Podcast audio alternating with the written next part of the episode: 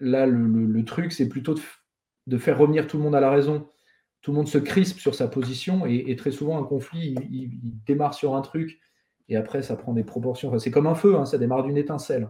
Avant d'être un feu, c'est surtout une petite étincelle.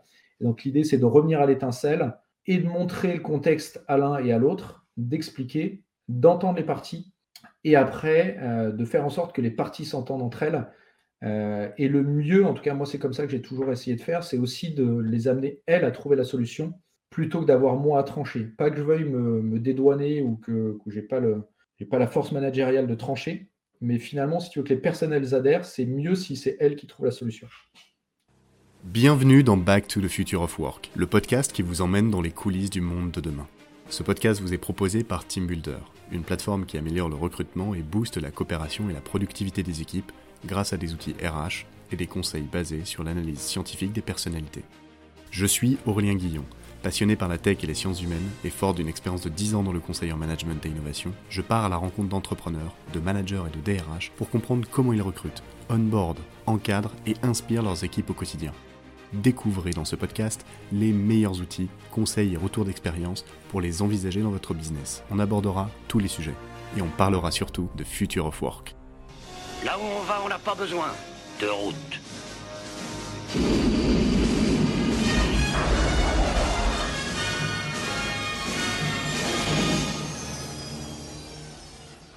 Hello hello tout le monde, à nouveau, petite annonce, TeamBuilder a inventé le Trimoji. C'est un outil qui permet d'aborder rapidement la question des soft skills en entretien de recrutement avec un test et une analyse scientifique validée et super facile à comprendre. Mon objectif, c'est d'aider les recruteurs avec un outil qui permet d'approcher les candidats différemment, de comprendre rapidement les personnalités et d'éviter de perdre du temps en se mettant d'accord sur la bonne personnalité recrutée pour son équipe dès le départ. On l'a vu dans plusieurs podcasts, le marché du recrutement évolue, les recruteurs sont de plus en plus des chasseurs parce que certains profils deviennent de plus en plus pénuriques. Ce qui compte aujourd'hui, c'est d'innover dans sa manière de sourcer. Sourcer, je rappelle, chercher, approcher les profils, donner envie d'en savoir plus. Voilà, et il y a ça, et gagner du temps aussi dans la préqualification et la sélection des gens à appeler en priorité. Parce que ça prend beaucoup de temps. Et à la fin, une des problématiques des recruteurs qu'on a vu, c'est d'ouvrir rapidement la discussion sur les soft skills avec les candidats. Alors avec le Trimoji, on veut créer une expérience candidat-recruteur extraordinaire, contrairement aux plateformes actuelles qui proposent des prix démentiels avec des tests hyper longs et des rapports compliqués. C'est pour ça qu'on a développé cette plateforme. Elle permet de créer la personnalité qu'il faut selon son environnement et son équipe, d'envoyer des tests super rapides sans avoir besoin du mail, et de contacter en priorité ceux avec qui ça fitera le mieux. En plus, on collecte et on affiche avec quoi les gens sont d'accord ou pas dans l'analyse. Comme ça, on évite les erreurs de casting et on fait pas perdre du temps à des candidats dans des équipes où ils s'épanouiront pas personne n'est mis dans une boîte, on est tous différents. Reste à savoir comment. Rendez-vous sur trimoji.fr. Pour ce nouvel épisode, j'accueille Yann Nabusset, fondateur du cabinet Amalo. Salut Yann. Salut Aurélien. Comment tu vas? Ouais, ça roule pas mal. Euh, un peu stressé de passer sur le grill, mais euh, j'espère que ça va bien se passer. Bah ouais, ça va super bien se passer, t'inquiète pas. Euh, bah, tiens, bah, pour, pour commencer, je pense que pour se détendre un petit peu, pour ceux qui ne te connaissent pas, est-ce que tu peux un petit peu nous, nous, parler de ton, parcours, euh, comment tu as débuté, ce que tu as fait comme études, et puis euh, quelles ont été tes premières expériences jusqu'à euh, devenir bah, patron, patron d'un cabinet de recrutement sur Paris? Ok, alors je vais essayer de faire synthétique. Moi, j'ai fait un bac plus 5 orienté commerce, logistique, enfin bref, une école de commerce parisienne.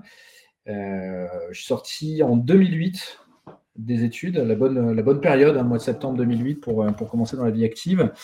Euh, j'ai trouvé un premier job en Normandie où j'ai appris le management. Euh, ma conjointe de l'époque, qui est devenue ma femme depuis, a commencé dans un cabinet de recrutement, elle, sa carrière, après plusieurs mois de recherche. Et pour pallier, ou en tout cas pour stopper les allers-retours incessants entre Paris et la Normandie, il a fallu qu'un des deux plis. Et du coup, euh, c'est moi qui m'y suis collé. Euh, je, suis, parti de la région euh, normande, où on est revenu depuis d'ailleurs. et je l'ai rejoint dans le cabinet dans lequel elle, travaillait, dans lequel j'ai fait un peu plus de 4 ans, quasiment 5 ans d'expérience dans le recrutement de profils techniques, industriels. Et c'est là d'ailleurs qu'on s'est connus, toi et moi, pour voilà, pas briser de, de se créer. Euh, la vie faisant, je suis parti de ce cabinet, j'en ai rejoint un autre et puis j'ai refait pareil 4-5 ans et le constat en fait il est que j'ai appris plein de choses, c'était super enrichissant. Euh, néanmoins, j'avais envie d'entrepreneuriat, j'avais envie de personnaliser un peu plus euh, la relation client à la relation candidat. Euh, on est sur un métier de relationnel, un métier de contact, et je trouvais que on se souciait beaucoup, beaucoup des KPI, encore plus de la facturation le 31 du mois, et finalement assez peu de ce qu'il y a derrière. et du coup, j'ai décidé de faire un cabinet qui offre ce qu'on appelle, nous, une, prestation 5 étoiles hein, pour faire écho euh, aux avis Google, euh, mais surtout euh, un cabinet qui prenne le soin d'aller au-delà juste de l'entretien classique et au sein duquel, d'ailleurs, on va apporter des conseils aux candidats sur comment faire son CV, comment améliorer son entretien, quoi changer, comment se positionner, des conseils sur sa carrière, bref, que l'entretien soit euh, un moment euh, constructif et qu'il en ressorte grandi. Alors grandi, c'est un grand mot, mais en tout cas que ce soit pas juste un moment où il passe sur le grill et puis après on voit euh, comment on peut comment on peut facturer un client, mais un moment où même si on n'avance pas ensemble, le candidat soit ravi de nous avoir rencontrés, soit content d'être passé chez nous et garde une bonne image de nous. Et de la même façon, côté client, j'ai une manager, ma précédente, ma dernière manager, euh, qui m'a dit écoute, si tu n'as pas recruté chez ce client-là au bout de trois semaines, tu le dégages, tu passes à autre chose. Et clairement, euh, ce n'est pas ma vision de la relation commerciale. Euh, pour moi, tu es partenaire. C'est quand ça va bien, mais c'est aussi quand ça va mal. Et par rapport à ça, je veux aujourd'hui qu'on ne lâche pas les clients, ou alors si on les lâche, qu'on en discute avec eux, c'est qu'à un moment donné, ils cherchent ce qu'ils ne peuvent pas trouver. Mais si on est convaincu, nous, qu'ils peuvent le trouver, il faut que ce soit nous qui le trouvions, il faut qu'on aille au bout, il faut qu'on les aide aussi dans leur chemin de, réflexion sur ce recrutement et qu'on soit un vrai partenaire. Et force est de constater aujourd'hui que euh, les entreprises ont plutôt envie de ça, plutôt besoin de ça, je pense. Euh, et donc, on est beaucoup testé parce qu'on est une petite structure et finalement, les clients ont l'air d'être contents et de revenir. Ok, ok, super. Donc, Normand de Souche alors. Bas Normand de Souche, précisément, ouais. Chauvin. Bas Normand de Souche. Ok, ok. Euh, hyper intéressant. Donc, tu as, enchaîné un petit peu les, cabinets, puis tu as vu des points de douleur dans différentes expériences, et euh, tu t'es dit, tiens, euh, moi j'ai une autre vision un peu du job de, du recrutement, et je vais, je vais aussi m'occuper du candidat en lui donnant un peu de conseils pour qu'il se vende un petit peu mieux une fois qu'il est passé entre mes mains. Quoi. Ouais, oui, alors c'est pas juste pour qu'ils se vendent mieux chez mon client à moi, c'est pour qu'ils ressortent grandis de l'expérience euh, en entretien. Euh, avant de me lancer, en fait, j'ai fait comme certains, je suis allé voir un peu euh, les avis sur Google et je l'avais déjà fait avant, sur Google et sur tout un tas de supports, Glassdoor, etc. et finalement, il en ressort toujours la même chose. Le consultant ne sait pas de quoi il parle. j'ai été maltraité, enfin maltraité, on ne s'est pas trop soucié de moi. Euh, j'ai été euh, vu euh, en, coup de vent pendant un quart d'heure. Bref, j'en passe et des meilleurs. Et moi, clairement, c'est ce que je voulais pas. Ça ne veut pas dire qu'on est parfait, mais ça veut dire qu'au moins sur ces pain points, on essaye d'être au moins à la hauteur des attentes candidats, d'essayer d'aller au-delà de ça, et que finalement, ça l'aide, en tout cas qu'on soit un tout petit point d'inflexion par rapport à sa carrière et à son, parcours de recherche d'emploi. et du coup, qu'on prenne le temps de les écouter, qu'on prenne le temps de les conseiller, tout le monde n'a pas besoin de la même chose. Il y en a, c'est le CV. Il y en a, c'est comment j'oriente ma carrière. Les jeunes diplômés, euh, vers quoi je veux me tourner, euh, qu'est-ce qui est bien si je veux euh, atterrir là ou là, si je veux faire telle carrière. Donc, c'est de leur donner des, recommandations, dire, ben voilà, vise peut-être pas le salaire, vise peut-être plutôt ce métier-là qui va être bien dans ce parcours-là. c'est effectivement le positionnement dans l'entretien. C'est le positionnement aussi de personne à personne. bref, c'est tout un tas de sujets qui sont assez personnels euh, parce qu'on n'a pas tous besoin de la même chose, mais qui sont importants pour chacun et euh, que je ne trouvais pas assez mis en avant, ou en tout cas pas assez euh, géré dans les cabinets dans lesquels je suis passé. Ok, ok.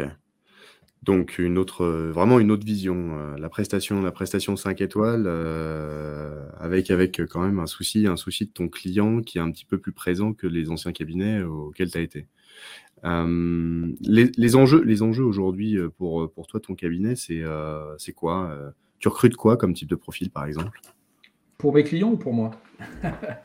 Ah bah les deux, du coup. Alors, pour mes clients, c'est simple, on a trois lignes de métiers bien spécifiques. On intervient sur les métiers de la logistique, sur les métiers de la supply chain et sur les métiers industriels. Euh, donc, on va faire que du recrutement de profils techniques, à l'exception des métiers de l'IT et des métiers du bâtiment. Euh, et ça, euh, tu es un des premiers à le savoir, mais avec une des collaboratrices, on est en train de monter un cabinet en parallèle spécialisé sur les métiers du BTP, mais c'est vraiment quelque chose de différent. Je ne veux pas que ce soit adressé par les mêmes personnes. et on va intervenir plutôt sur un positionnement middle à top management. Pour faire simple, on va intervenir sur des profils de chef d'équipe ou d'approvisionneur euh, en poste d'entrée jusqu'à des postes de direction des opérations, direction supply chain, COO, euh, des, profils comme ça euh, pour nos clients. Et après, pour moi, puisque c'est aussi la question, aujourd'hui, on recrute du monde, on cherche des collaborateurs. je vais chercher des gens. Alors, c'est assez compliqué. L'idéal serait des gens qui connaissent notre métier, mais qui auraient quitter les cabinets, euh, on va dire conventionnels, pour les mêmes raisons que moi. Et c'est pas évident, puisqu'on est tous uniques. je ne cherche pas un clone, mais je cherche des gens qui vont se préoccuper euh, des clients, qui vont se préoccuper des candidats. Euh, et ça, c'est important pour moi. Donc, je cherche avant tout des gens qui savent se servir de leur tête, qui ont envie de bosser. On est sur un métier, et j'avais la discussion avec une candidate ce matin qui, qui a un peu mal vécu un entretien qu'on a eu tous les deux. Elle me dit Ouais, mais vous m'avez dit que je vais faire beaucoup d'heures. Euh, force est de constater que si tu veux satisfaire tes clients quand tu fais du conseil, euh, parce qu'on est sur des métiers qui sont assez proches du conseil, ça passe par des heures. Alors ça passe par des heures intelligentes, hein, ça passe pas par le, bêtement 8h, 20h, euh, mais fatalement pour faire un peu plus que les autres, bah, les journées elles font 24 heures pour tout le monde, donc c'est le petit entretien de plus, le petit appel de plus, la petite relance, le petit mail de plus, bref, le petit truc en plus, mais le petit truc en plus, ça passe quand même par du travail en plus. Euh, et donc, cherche des gens qui vont avoir un esprit un peu entrepreneurial, euh, qui vont en fait s'approprier le job et qui vont servir les clients comme si c'était leurs clients. Et pour moi, ce sont leurs clients. Euh, je, pense à une de mes collaboratrices, Camille, qui, comme moi, est passionnée de nature. Donc, régulièrement, elle me dit bon, je vais faire du canoë pendant deux heures pendant la semaine. Et moi, je n'ai pas de problème avec ça. en revanche, je n'ai pas de problème non plus si le samedi matin, elle va passer deux heures devant sa télé à chercher des candidats euh, pour pouvoir les appeler le lundi matin. Euh, l'idée, en fait, c'est d'avoir des gens qui ont ce tempérament autonome, euh, indépendant, comme tu peux l'avoir quand tu es chef d'entreprise. Et, du coup, qui, bah, encore une fois, qui, si, elle doit faire une course, si elle, un peu comme, le, patron de Patagonia le suggère, si tu es fan de surf et que les vagues c'est le jeudi, bah, tu vas surfer le jeudi et puis bah, tu rattrapes ton boulot le, samedi quoi, ou le dimanche. Euh, quand il fait mauvais, quand il n'y a pas de vague, etc. Donc ça, c'est vraiment la, philosophie que j'applique à mon équipe. Je ne les suis pas sur du KPI, euh, je les suis plutôt sur l'intensité du job, sur leur capacité à prendre le truc en main et, euh, et à répondre efficacement à la fois à notre niveau d'exigence sur les candidats et aux attentes des clients. Ok, très clair. Du coup, pour tes clients, tu es sur trois métiers actuellement, logistique, supply chain, enfin essentiellement industrie. Ouais, exactement. Et tu ouvres très bientôt, du coup, un nouveau cabinet spécialisé sur le BTP, mais plutôt pour euh, le middle et top management.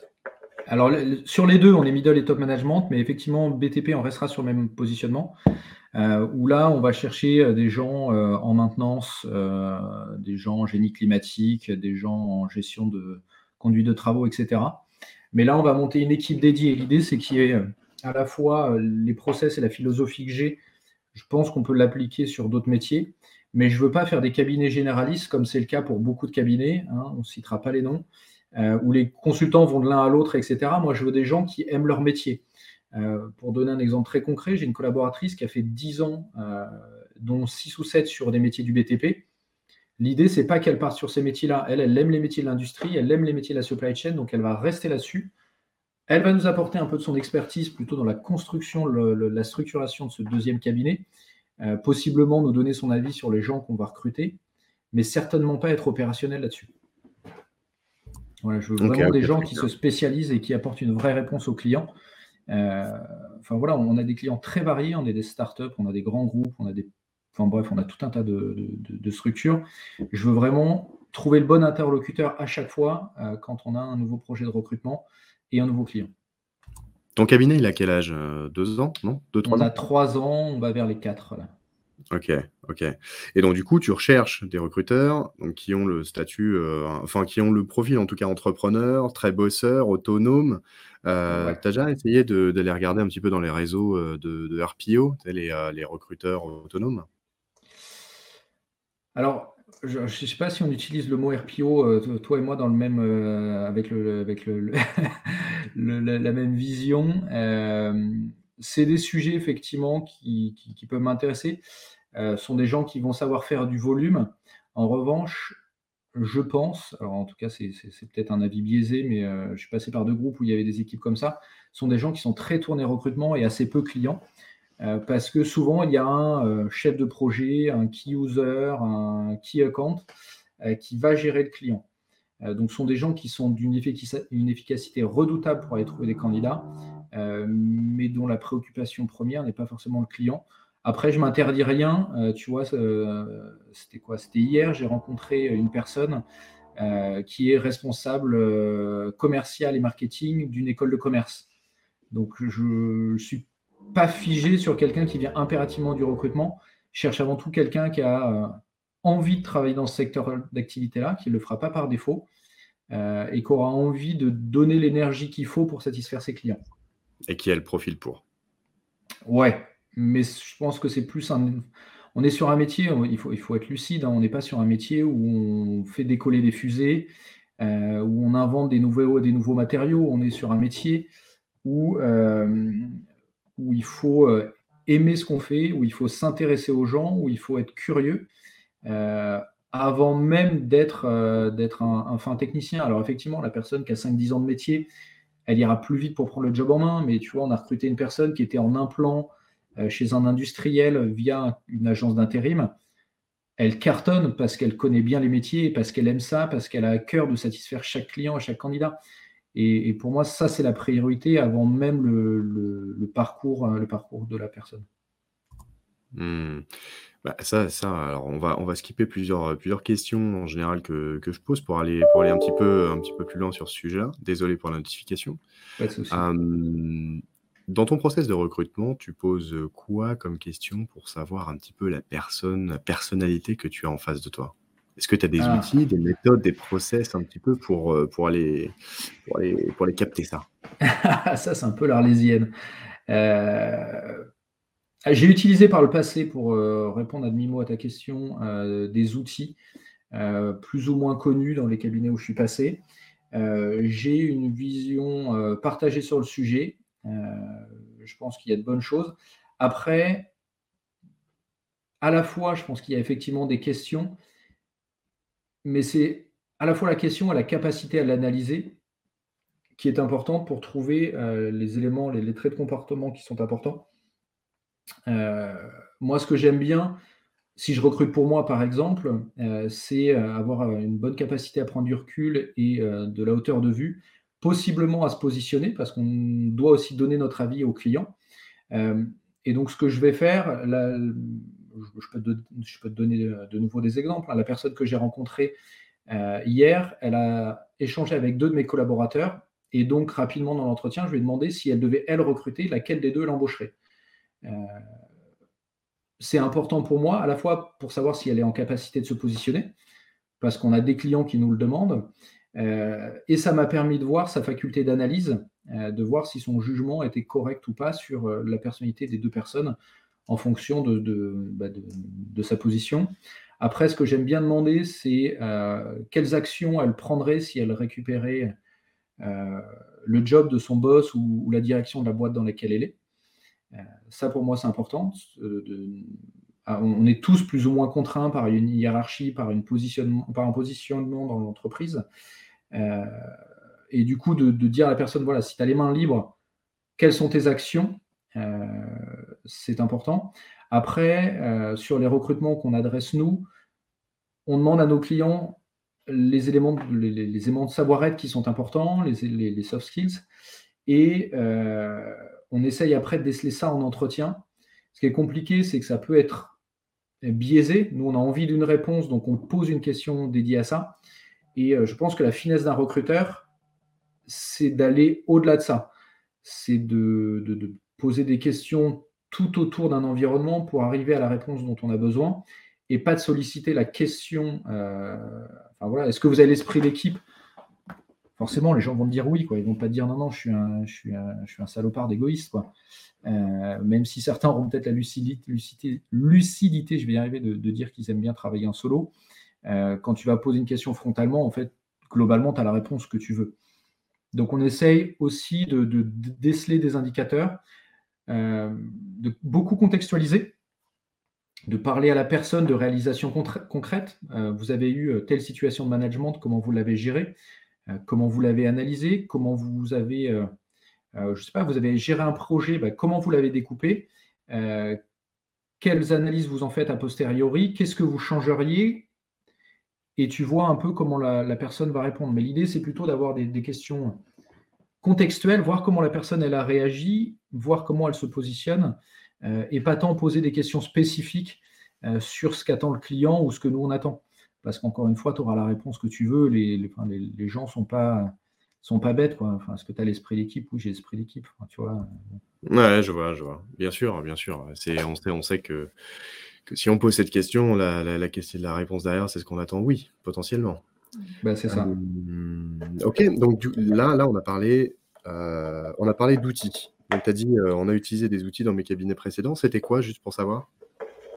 Talent Today, je ne sais pas si ça te parle. Talent Today, ouais, ouais, bien sûr. ouais, Talent Today, qui est un outil pas mal, hein, sincèrement. C'est le premier qui a réussi à me faire avoir un avis positif sur, ces outils-là. Après, j'ai vu passer les, les papis, les sosies, j'oublie quelques noms. J'ai encore du mal, même si Talent Today était plutôt abouti, j'ai encore du mal à, trouver celui qui me, fera dire que j'ai trouvé euh, la solution euh, révolutionnaire. Euh, je te vois derrière ton micro, pourquoi pas, moi je suis assez ouvert. Hein. et c'est pas l'ingénieur que tu es que, je vais expliquer que pour moi il faut un peu de data. il faut, je pense, il faut des chiffres. Euh, il faut. Euh, enfin voilà, c'est typiquement le talent today. Moi, il m'a été vendu comme fait par des gens euh, qui sont allés au MIT. Ouais, en fait, quand tu creuses le parcours du gars, il est passé faire trois mois d'un webinar ou je sais pas quoi au MIT. Donc bon, enfin voilà, je, ne suis pas un fan du MIT, je suis pas contre non plus, mais je pense qu'il faut des gens qui sont assez calés sur le sujet. je sais pas, des scientifiques, des gens qui ont, qui ont, du bagage, qui ont des choses à apporter. Euh, pour pas faire un énième test de personnalité euh, un peu, euh, un peu bateau. je suis persuadé qu'il y a une vraie place à prendre pour celui qui trouvera à la fois un outil qui est pertinent et un outil qui est ergonomique. En tout cas, si je parle de ma vision cabinet de recrutement, parce que j'ai encore eu une présentation il y a quelques semaines d'un outil et en fait, on m'explique qu'il faut que je réenregistre le candidat que j'ai déjà sur ma base de données, que je lui renvoie un deuxième mail. Enfin, bref, euh, je fais deux fois le même boulot que je fais déjà. Quoi. Donc je pense qu'il y a vraiment, à mes yeux, deux facteurs importants, la pertinence du truc et l'ergonomie. Super, super intéressant. Sur, euh, sur, sur les outils, en tout cas, Talent Today, effectivement, c'est une, une, plateforme d'évaluation de soft skills. Euh, tu me parles de data, de chiffres, de science, de pertinence et d'ergonomie. Et tout à l'heure, tu m'as parlé aussi de, dans ton recrutement, tu fais du recrutement collaboratif en demandant aussi à tes autres collaborateurs qu'est-ce que tu en penses, etc., pour avoir des insights euh, des, autres côtés. Et tu as aussi parlé de mettre en situation la personne plutôt que de lui poser une question frontale, plutôt lui dire, bah voilà, quelles actions tu prendrais si tu récupérais la place du boss, euh, tu vas les récupérer aussi en amont euh, chez ton client, euh, les gens, ils ont besoin de quoi? Et, ça, ça, tu le sens beaucoup chez, tes clients. C'est-à-dire que est-ce qu'ils sont moteurs ou est-ce que c'est toi qui vas les chercher en disant Bon, écoutez, les gars, on va, on va déterminer quel type de poste vous voulez. Donc, au niveau technique, ça, il n'y a pas de problème. Il faut qu'ils sachent faire ça, ça, ça, ça, tel diplôme, potentiellement, expérience, machin. Et après, derrière, quels sont les soft skills et les savoir-être qu'il faut Ça, c'est eux qui te le proposent ou c'est toi, dans ton process avec tes clients, en disant là, j'ai besoin de savoir, donnez-moi des, billes pour savoir comment, doit être la personne. Alors, il y a un peu des deux. Euh, il y a des deux dans ce sens où c'est quand même un sujet qui est très à la mode. Tout le monde ne parle que de soft skills. et pour faire simple, un client que j'avais il y a 10 ans, et, je pense vraiment toujours à lui quand on parle de soft skills, il y a 10 ans, il me disait, je veux un bac plus 2 qui a fait un bac généraliste, qui a travaillé dans telle industrie, qui maîtrise tel logiciel, etc. Et aujourd'hui, il me dit, trouve un mec qui bidouille sa mob au pied de sa tour et qui a envie de bosser, et on va lui apprendre le reste. Donc il y, a une vraie évolution là-dessus euh, chez beaucoup de gens qui recrutent. Euh, après, c'est aussi un élément qui est important pour moi parce que euh, une greffe, elle est réussie pas tant si le, sujet technique est là ou pas, parce que encore une fois, chaque entreprise est unique, c'est des nouveaux process, c'est des nouveaux logiciels, c'est des nouvelles technologies, et donc ça, ça s'apprend. En revanche, il y a des choses que tu n'apprends pas c'est ces éléments de savoir-être. Et pour le coup, euh, moi, j'attache beaucoup d'importance là-dessus. C'est pour ça qu'on essaye de voir les clients. Euh, si, alors, euh, bon, période Covid oblige, on fait à distance, mais dans l'idéal, on va visiter le site, on discute avec les gens. moi, j'essaye de rencontrer le N plus 1, j'essaye de rencontrer un RH. Quand tu te promènes dans, l'entrepôt ou sur le site de production, bah, tu regardes un peu comment sont les gens. Est-ce qu'on dit bonjour? Est-ce qu'ils sont souriants? Est-ce qu'ils sont respectueux des règles? Est-ce qu'ils ont l'air de travailler de façon collaborative? Euh, Il y, a tout un tas de choses comme ça qui sont importants. Et, je pense qu'aujourd'hui, les recrutements qui, fonctionnent mal, c'est très souvent parce que la greffe, elle n'a pas pris avec un manager, avec un collègue, euh, plus encore que la technique. Parce que si tu as envie, si tu es bosseur et si tu es bien câblé, voilà, si tu as un peu envie, tu vas y arriver. Quoi. Tu, tu vas apprendre, tu vas te remettre en question. Donc, idéalement, il faudrait euh, analyser le manager, le futur manager et la future équipe pour ensuite aller prendre euh, dans des candidats celui qui va matcher. Alors, ça, pour le coup, c'était un sujet qu'on s'est posé euh, quand on a parlé Talent Today. C'est que tu as, deux, as deux façons de voir ça. Oui, ça, c'est une première option. J'ai une équipe qui est comme ci, comme ça, et je voudrais le même. En revanche, tu as un risque de, clonage ou de, biaiser un peu le truc en disant bah, ils, ont tous, euh, tous ces quatre caractéristiques-là, j'en veux un qui coche ces quatre caractéristiques-là. En fait, après, tu vas avoir une équipe caricaturale et c'est quand même dans la diversité et dans l'échange que tu grandis, que tu remets en question les choses, que les choses avancent, etc. Donc il faut un savant dosage entre ces deux éléments-là. Euh, tu as des équipes qui ont besoin contextuellement d'avoir le même que ce qu'ils ont déjà. Et tu as des équipes qui ont besoin d'avoir de la diversité. Donc le rôle à la fois du manager, c'est d'essayer de comprendre ça. Et c'est notre rôle à nous aussi de proposer des alternatives, de proposer des solutions et de dire, voilà, celui-ci, sur les quatre points dont vous avez besoin, on a identifié que ces trois points-là, ils sont euh, positifs, ils sont en phase. Euh, il n'y a peut-être pas ce quatrième là, ou ce quatrième qu'il n'a pas, il est peut-être contrebalancé par autre chose, une autre valeur ajoutée que la personne est là et que vous n'avez pas aujourd'hui et qui va aider le collectif à grandir. Donc cette personnalité-là, en fait, euh, il n'y en a aucune de présente dans cette équipe, mais elle va super bien s'entendre avec machin, machin et machin. Exactement, exactement. Et quand, on regarde, enfin moi je compare souvent euh, le recrutement à la vie amoureuse et à la vie euh, personnelle. on a tous plein, plus ou moins de potes, et ils ne ressemblent pas tous. on en a qui n'ont pas le même niveau de vie que nous, on en a qui n'ont pas le même parcours scolaire que nous, on en a qui n'ont pas le même métier, on en a, bref, tu as, des gens. Pas la même personnalité aussi. Exactement. Mais tu t'entends bien avec des gens, si tu analyses tous tes amis, tu en as qui sont vraiment très opposés les uns des autres et pourtant tu t'entends bien avec les deux.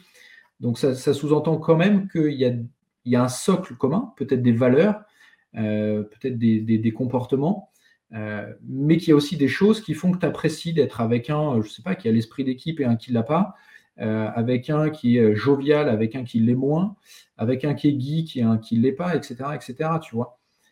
Est-ce que ça ne euh, dépendrait pas du contexte, tout ça? Un peu. C'est-à-dire que tu vas préférer être euh, avec quelqu'un de compétitif quand tu vas faire ton match de foot le samedi et quelqu'un qui est plus timoré quand tu vas aller, je sais pas, sur, sur, sur un événement ou aller rencontrer d'autres personnes où tu as besoin, entre guillemets, si même toi-même tu es introverti, de dire bah, je vais pas peut-être pas sortir avec quelqu'un de hyper extraverti ou alors oui potentiellement parce qu'il va m'aider à rencontrer d'autres personnes mais ou alors sinon je, je serai que derrière lui dans son ombre etc enfin il y a mmh plein plein plein de contextes euh, potentiellement différents en, termes privés famille amour travail hobby euh, il y, a, y, a, beaucoup beaucoup de contextes euh, différents et effectivement la richesse des personnalités que tu as autour de toi bah, tu vas te dire, euh, j'aime bien faire cette activité avec lui ou elle euh, dans ce contexte-là potentiellement. Mm, mm. On, est, d'accord, hein, on a tous eu le bon pote de soirée qui était super cool parce que c'était le premier à monter sur la table. mais qu'on ne voyait pas du tout invité au repas, de, au repas avec, avec sa femme ou avec, ou avec je ne sais pas lequel. je, pense qu'on a tous eu ça. enfin, je prends cet exemple-là, mais on a tous eu le gars hyper compétitif qui fait du sport et qui est insupportable parce qu'il veut faire la course tout le temps, et donc il y a des, moments de ta vie où tu n'as pas envie. Je suis assez d'accord avec toi que c'est contextuel. Euh, et au même titre que dans la vie d'une entreprise, pour revenir euh, au, sujet premier, euh, l'entreprise, elle est en conquête, elle est en, elle est en survie, elle est en train de, dérouler le truc, de se réorganiser, etc. Tu n'as pas toujours besoin des mêmes personnes au, même moment dans, dans, la vie de l'entreprise. Et pareil dans la vie d'une équipe. Le manager, il a grandi, donc il a peut-être plus, plus besoin des mêmes personnes. Il a peut-être mûri aussi, donc il a peut-être moins peur d'embaucher quelqu'un qui va le challenger. Euh, a contrario, c'est peut-être quelqu'un qui est très euh, dans le partage et qui a peut-être envie d'avoir quelqu'un de très junior pour le faire grandir. Euh, et le rôle du recruteur, c'est ça, c'est d'aller chercher ça, c'est d'identifier ces, points et pas juste de se baser, parce que si, si tu écoutes les clients, ils vont, ils prendre les quatre valeurs qu'il y a sur le site internet. On est bienveillant, on est, on est sais pas, bref. Et puis ils vont te demander ça comme soft skills, mais ça pour le coup, moi, c'est du, du, marketing. Dans chaque équipe, dans une entreprise. toutes les entreprises ont les mêmes, quoi. Ouais, bah oui, enfin, je pense qu'il y en a 10 et tu les, tu, les, tu les ventiles à droite à gauche, tu les renommes. Euh, mais au final, d'une entreprise à une autre, dans un, dans, des fois dans, une même boîte, le bureau d'à côté, il n'y a pas la même ambiance et c'est pas la même personne qu'il faut. donc notre boulot à nous recruteurs, c'est ça, c'est d'aller trouver le collaborateur qu'il faut, euh, celui qui va euh, faire grandir l'équipe, celui qui va avoir un vrai impact euh, et donc, en, briefing de poste, en rendez-vous client, on essaye d'aller creuser ça, de s'intéresser au-delà de, la fiche de poste. Il y a des entreprises, des fois, qui t'envoient une, fiche métier, une fiche de poste en disant, bah voilà, merci de nous envoyer des CV pour ça. Bah, moi, je ne sais pas faire, en fait. Passer par des boîtes qui font ça. Il y a des cabinets qui sont très contents de recevoir des trucs comme ça et, et de ne pas avoir de contact. Moi, sincèrement, ce n'est pas mon truc. Et très souvent, très souvent, on recrute bien pour les clients qu'on aime bien. Euh, c'est un peu caricatural et un peu fleur bleue. Euh, mais euh, dans l'équipe, tu vois, j'ai huit personnalités très différentes. Il y a des clients qui adorent Camille, qui bosseraient moins bien avec Charlotte, d'autres qui bossent super bien avec Charlotte et moins avec, avec Mathieu. L'idée, c'est que moi, j'essaie de trouver ça. S'il faut, on change mais force est de constater que très souvent, euh, il y, a un vrai lien. Si le recruteur et le client s'entendent bien, il y a toutes les chances qu'on aille au bout parce que le feeling avec le candidat, s'il passe avec le recruteur, il passera forcément avec le client. Hmm, ok, ok, ouais, super intéressant.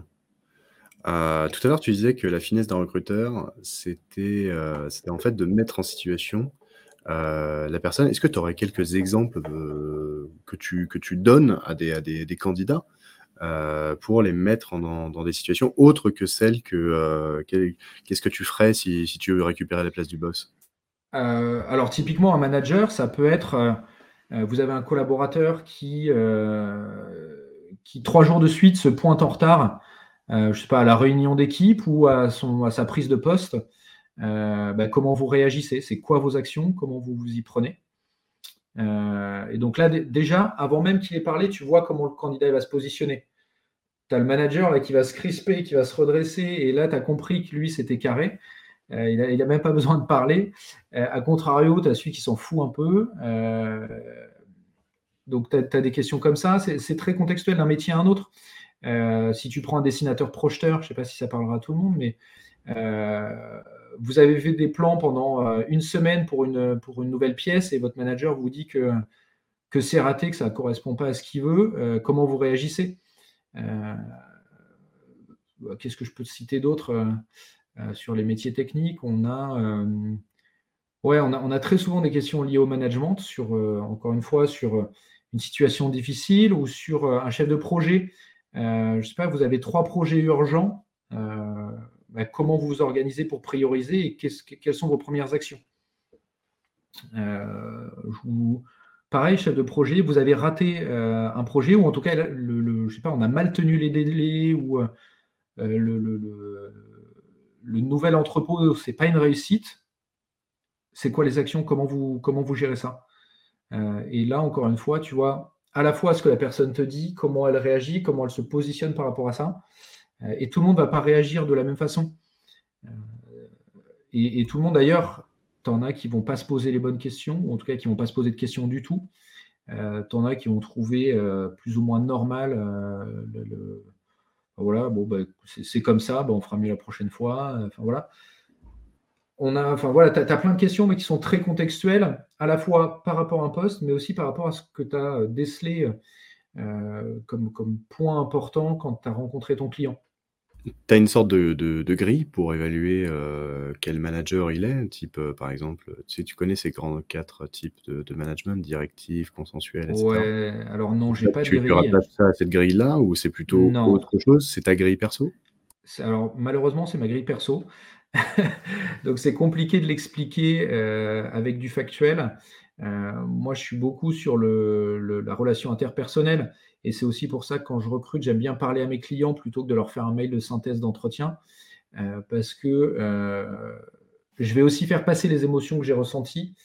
Euh, je vais aussi pouvoir discuter concrètement de comment j'ai échangé avec le candidat.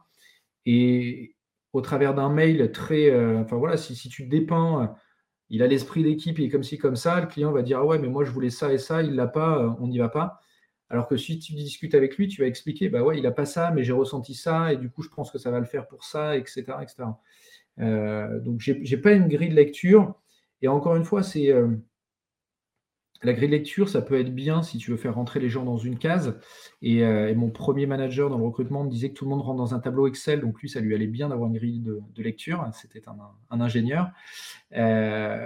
moi, je suis un peu moins comme ça.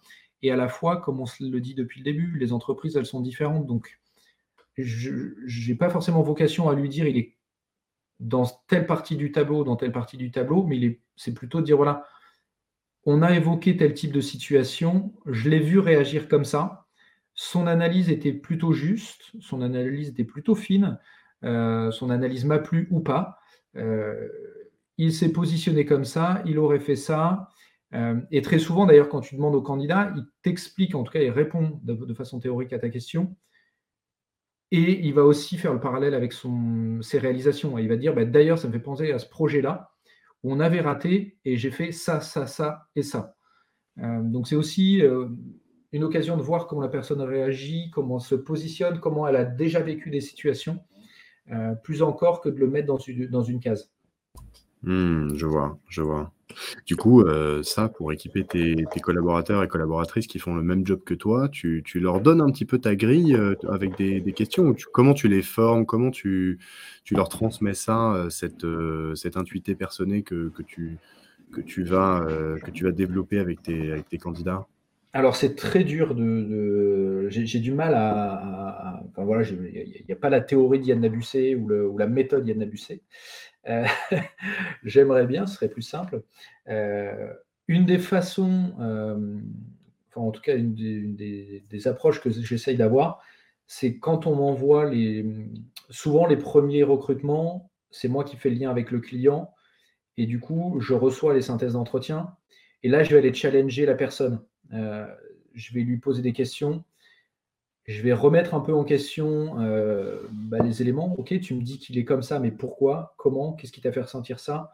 Euh, Pour que la personne, à mesure qu'elle fait d'autres entretiens, à la fois elle se dise il va encore m'emmerder avec toutes ces questions, donc j'ai intérêt à avoir des choses à lui dire. Euh, et aussi pour que le recruteur se dise devant le candidat tiens, la dernière fois, quand on a discuté avec Yann, il y avait ce point-là je vais peut-être creuser, je vais peut-être essayer de poser euh, cette situation-là. Après, j'essaye avec les plus juniors de faire, euh, quand, je, les vois, euh, à la fois des, des, simulations ou des cas concrets, donc en jouant le candidat ou en étant avec eux en entretien ou en les faisant venir avec moi. je le fais un peu moins maintenant qu'on est un peu plus nombreux, mais je le faisais beaucoup au début. Encore une fois, c'est l'occasion de voir et après de faire un débriefing de dire voilà, qu'est-ce que tu as ressenti, pourquoi tu penses que j'ai posé cette question, comment tu l'aurais fait différemment, quel... on, est sur un métier qui est quand même très personnel. Euh, notre grille de lecture, elle nous appartient. Et du coup, l'idée, c'est pas tant de donner une grille aux collaborateurs, mais plutôt de les amener, eux, à creuser, à se remettre en question, à aller chercher l'info, et aussi à pas se baser sur son propre ressenti. Euh, par rapport à sa propre expérience. encore une fois, on ne cherche pas un pote, on cherche un collaborateur pour un client. Et l'idée, c'est pas de dire bah, celui-ci, je l'aime bien, c'est de dire celui-ci, il a ça et ça, qui me font dire que ça va matcher avec le client. Ok, matcher avec le client et avec l'équipe et avec le manager et avec les clients. Exactement. Ok, ok, super.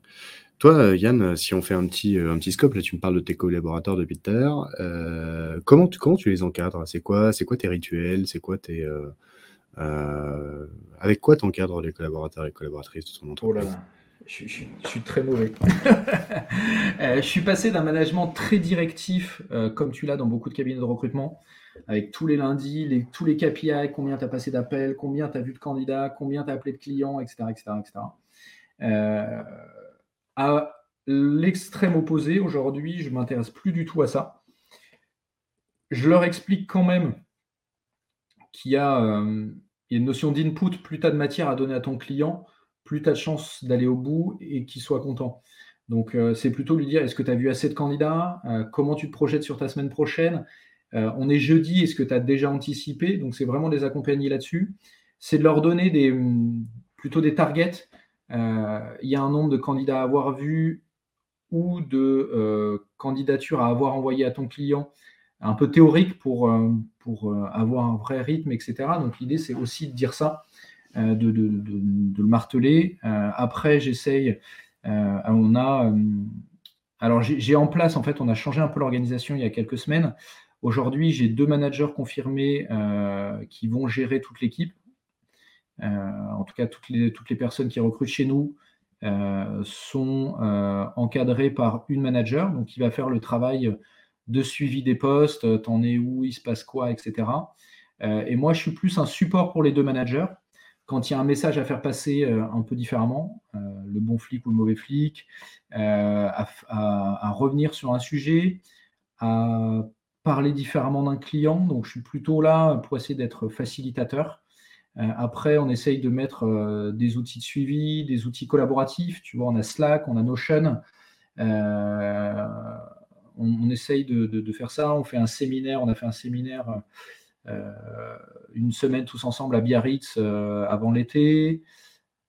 voilà. Et tous les lundis matins à 9h30, on fait une demi-heure de euh, réunion café où euh, à la fois on va parler des quelques thématiques, euh, des quelques sujets que moi j'ai besoin de, leur exposer, un nouveau process, un nouveau client, peu importe, mais aussi l'occasion de, discuter, puisque moi je suis en Normandie, dans la Manche, j'ai trois personnes qui sont à Rouen, j'ai trois personnes à Paris et j'ai une personne à Toulouse. Donc l'idée, c'est d'essayer de créer du lien. J'essaye, euh, mais euh, elle trouve que c'est pas assez, mais j'essaye d'aller voir une fois par mois mon équipe parisienne. Je vais essayer d'aller voir une fois de temps en temps mon équipe à Rouen. Toulouse, c'est un peu plus loin, et puis euh, je réagis mal au soleil, alors la pauvre, je vais la voir un peu moins. Mais voilà, on essaye, on essaye de se voir souvent, et j'essaye d'être assez facilitateur là-dessus. Typiquement, la personne de Toulouse, elle manage une personne qui est à Paris, et donc Là, on est en train de discuter euh, que euh, la personne à Paris aille passer une semaine à Toulouse pour qu'elle puisse se voir. À Rouen, euh, on ouvre un bureau au, nord de, au nord de Rouen pour que tout le monde puisse se voir. Donc on essaye de, de mettre un peu d'humain là-dedans, de se voir. De, Là, quand on est allé faire les courses pour le bureau, on a déjeuné tous ensemble. On essaye de, Enfin voilà, je leur parle quasiment à tous, presque tous les jours. Euh, ils, reçoivent des, ils reçoivent des Slack à 23 heures. Euh, euh, voilà. mais après. Ce utilisent du coup en interne, c'est du, du, Slack pour, pour continuer à garder le lien un petit peu avec tout le monde. Les mails, vous avez oublié, ça c'est les mails, c'est que pour les clients? Les mails, c'est ouais, c'est quasiment que pour les clients ou alors pour quelques sujets d'ordre administratif, un contrat signé, un truc comme ça.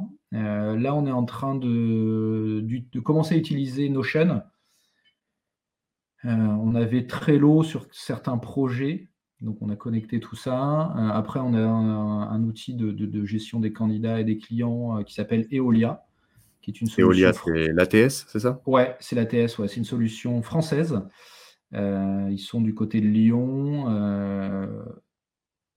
alors, comme tous les outils, c'est perfectible, mais il y a ce que j'apprécie, c'est qu'il y a un service client qui est plutôt réactif. voilà, si certains se posent la question d'en choisir un, euh, il n'est pas parfait. En tout cas, je suis assez exigeant, donc il n'est pas parfait pour moi.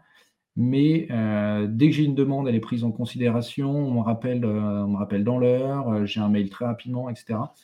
Et ça, c'est plutôt agréable d'avoir un vrai suivi et pas un truc où, où tu te demandes vers qui tu dois te tourner. Après. Euh, c'est quoi les, points? Excuse-moi, je te coupe. Le... Pour rester sur l'ATS, là, c'est parce que c'est intéressant. On a, dans, les, les gens qui écoutent le podcast, il y a des recruteurs qui se posent la question, justement, quel outil il faut prendre, etc. C'est quoi les. les, les, C'est quoi les top and flop de, euh, de Eolia? Les, euh, les good point, bad point Alors, good point.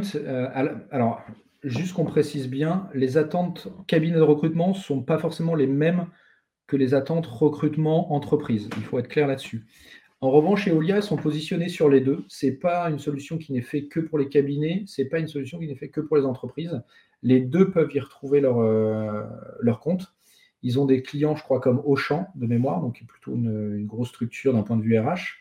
Euh, et du coup, tu vas un peu euh, pas dire customiser la solution, mais moi j'avais besoin de la partie client et la partie candidat. Bah, j'ai les deux. Je sais que si tu as plutôt une approche RH, tu peux plugger une solution plus RH.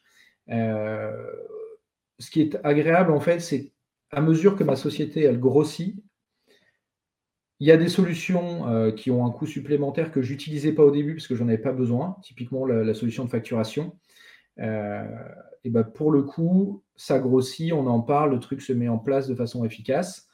Euh, voilà, il y, a la possibilité un peu d'agrémenter ça et de, faire grandir la solution que tu utilises en fonction de tes contraintes à toi. Euh, je pense que d'avoir une solution française, euh, alors moi je suis assez chauvin, alors après j'utilise Gmail, etc. Donc j'ai rien contre les gens qui sont hors des frontières. Mais c'est quand même cool d'avoir des solutions qui sont françaises, développées par des gens qui sont en France ça fait marcher l'économie, ça fait euh, des gens qui recrutent, etc. Donc moi, je suis assez sensible à ça. Euh, mais je suis sensible à ça tout en étant aussi exigeant que quand j'utilise Google. Euh, et du coup, j'insiste beaucoup sur le service client.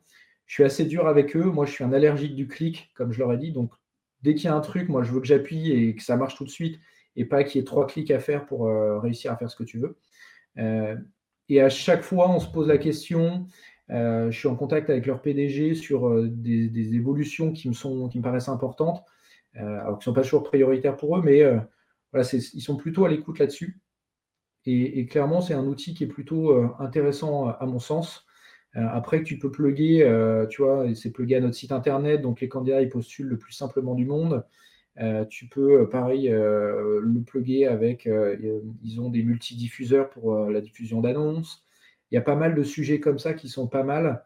Euh, et après, tu peux paramétrer, euh, pareil, en fonction de tes équipes, tu peux faire euh, des tribus ou des, ou des, bureaux, etc. Donc la solution est plutôt intéressante là-dessus. ils travaillent à le moderniser, et ça, pour le coup, c'est important pour moi. là, ils nous ont mis en relation avec une société pour faire de l'automatisation. Donc moi, c'est un sujet sur lequel je travaille là. sur, alors c'est un outil qui s'appelle Web Mécanique. Pareil, solution euh, qui est du côté d'Annecy. Euh, l'idée, en fait, c'est que je trouve qu'en cabinet, on n'est pas assez euh, candidat de care. Je ne sais pas si le terme est bien choisi, mais voilà, grosso modo, on fait ce qu'on a à faire avec le candidat, on balance une facture et on est content et je trouve qu'on n'est pas assez présent dans la vie du candidat. Euh, si tu es allé sur notre site internet, tu verras qu'on a un blog sur lequel on parle d'autres choses, en tout cas pas que euh, de recrutement. Euh, l'idée, c'est pas uniquement de dire au candidat, on est là quand tu as besoin de trouver un job.